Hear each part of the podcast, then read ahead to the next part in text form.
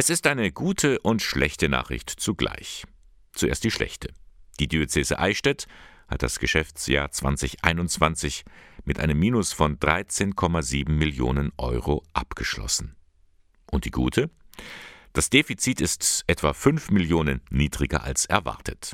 Das heißt, die getroffenen Sparmaßnahmen zeigen erste Wirkungen, meint Amtschef Thomas Schäfers. Dahinter verbergen sich auf der einen Seite geringere Personalausgaben und dann natürlich auch die geplanten Maßnahmen Baustopp und Investitionsstreichungen, die wir vorgenommen haben, Einsparungen. Aber wir haben noch eine strukturelle Schieflage, an der wir arbeiten müssen. Denn eines dürfte jedem klar sein, das Defizit ist immer noch zu hoch. Unser Ziel ist es eigentlich schon, einen zumindest ausgeglichenen Haushalt hinzubekommen, beziehungsweise im perspektivisch müssen wir Rücklagen bilden können, denn wir haben in den letzten Jahren äh, Rücklagen benötigt, um äh, die Haushalte auszugleichen.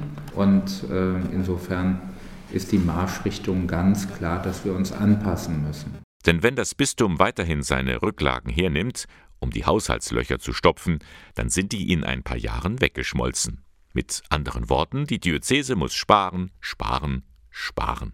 Fragt sich nur, wo, beziehungsweise wo denn noch?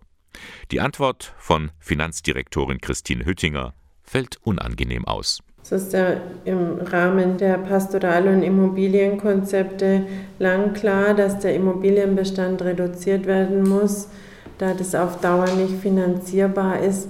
Das erhöht jetzt natürlich den Druck, weil der Unterhalt der Gebäude, die in dem Umfang nicht benötigt werden, ähm, immer schwerer zu stemmen ist. Rund 2500 Gebäude besitzt die Diözese Eichstätt. Da wird man sich über kurz oder lang von manchen trennen. Denn trotz der ersten Früchte der Sparmaßnahmen, die Einnahmen aus der Kirchensteuer gehen zurück. Das Bistum muss also gegensteuern und das strukturelle Defizit abbauen. Und hat da sogar einen Plan. Strategieprozess heißt das Zauberwort. Wir wollen Wachstum, wir wollen Menschen neu gewinnen, wir wollen sie überzeugen, dass kirchliche Dienste, Angebote, der Glauben das Leben bereichert. Das ist ein Aspekt. Der zweite ist, dass wir in Themenlagen aktiv sind, die etwa auch viele junge Menschen bewegen. Die Frage nachhaltiger Lebensstil, solidarischer Lebensstil, das beschäftigt uns auch. Und das dritte ist dann eben, dass wir im Feld der Digitalisierung über viele Angebote äh, informieren möchten. Wir wünschen uns, dass man uns auch auf diesen Wegen finden kann. Ein Spagat. Auf der einen Seite wird man sich in Zukunft von liebgewonnenen Traditionen verabschieden müssen, auf der anderen Seite will man auch Neuland begehen. Dabei zählt Amtschef Thomas Schäfers auch auf die Mitarbeitenden.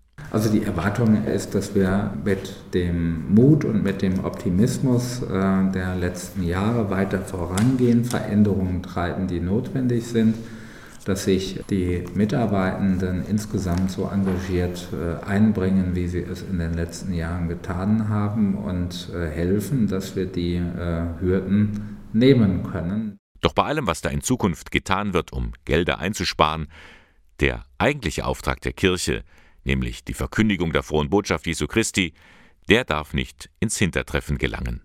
So steht es auch im Finanzbericht der Diözese Eichstätt, schwarz auf weiß.